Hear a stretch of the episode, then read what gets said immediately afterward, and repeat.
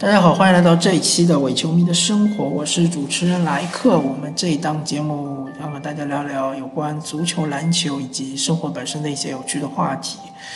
呃，这一周我不打算做火箭周刊，所以先和大家聊一聊，嗯，最近一段时间我对于火箭队的一些观察。那么火箭队当然势头非常好，对吧？啊，之前好像是六连胜。但是最近刚刚就是被尼克斯给这个终结了，对吧？被尼克斯给终结了。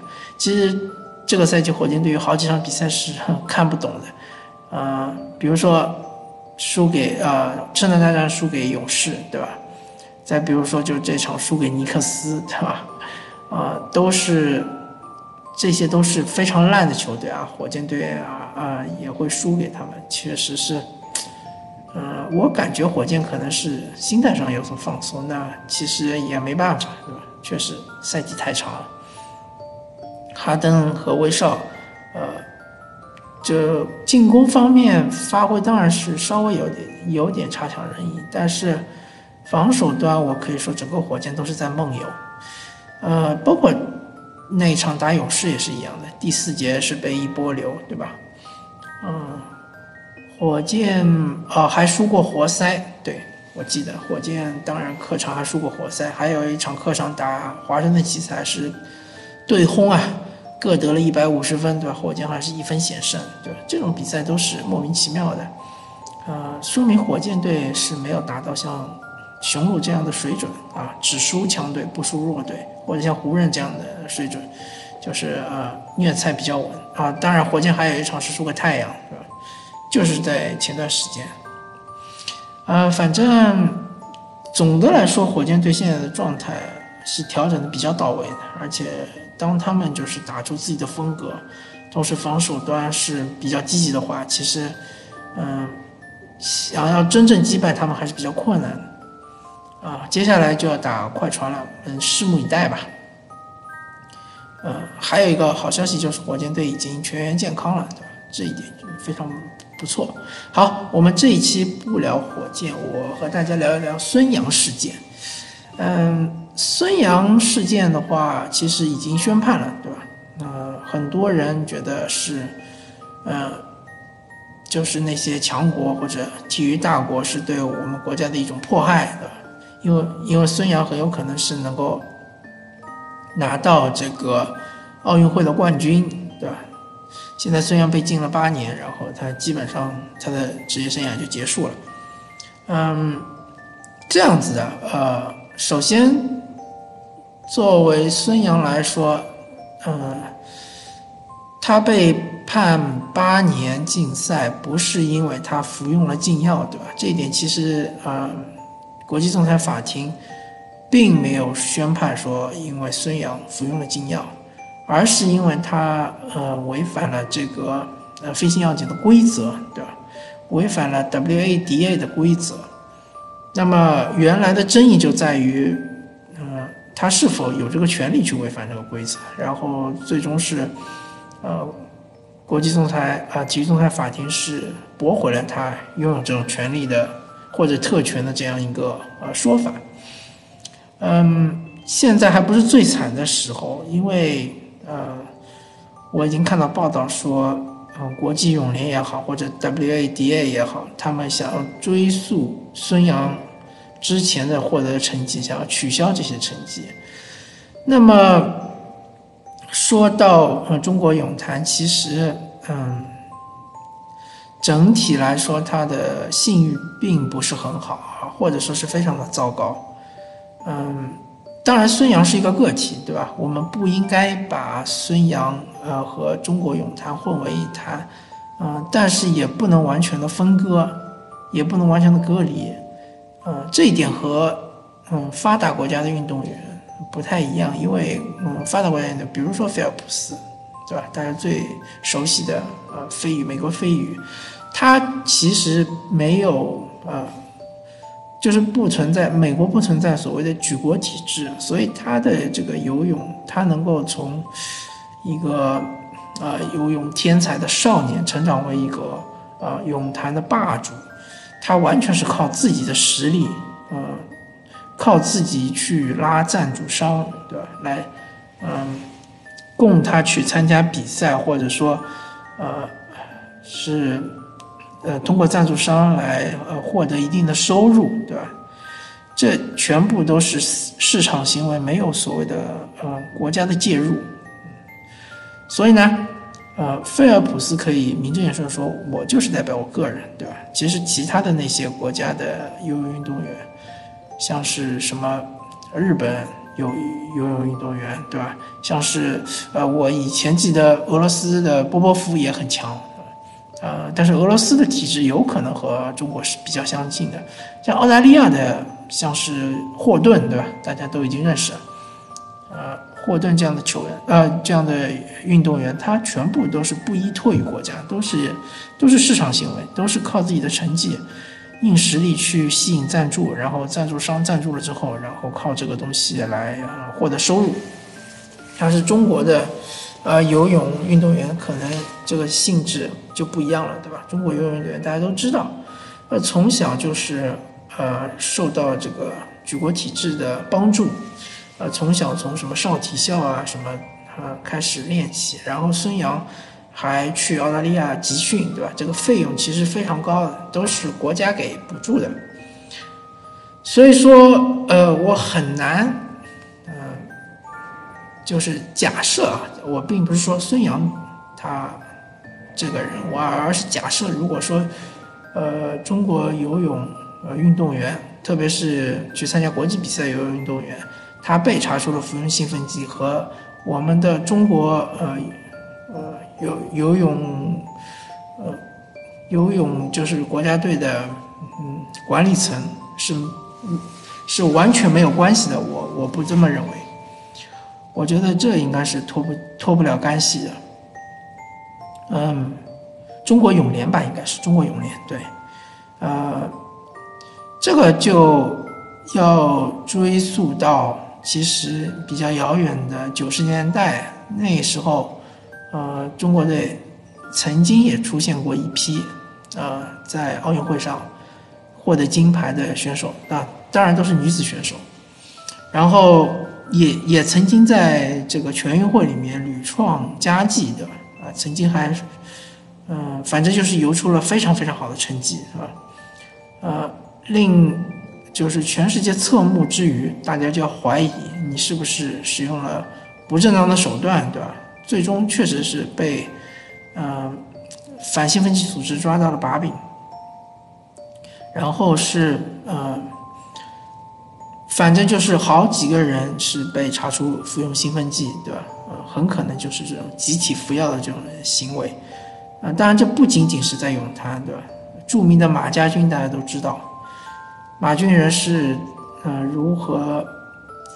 训练他手下的这一批呃弟子们，大家都清楚，对吧？我这里就不赘述了。呃，游泳也是这样的。当年罗雪娟曾经在这个全运会的赛场上就说过，这个泳池里面不干净。他大概说的就是这个意思，或者说他说这个泳池里面没有一个人是干净的，好像是这个意思。现在罗雪娟已经成为了一个呃官员，对吧？成为了呃呃中国泳。游游泳应该是泳联吧，中国泳联的一个官员。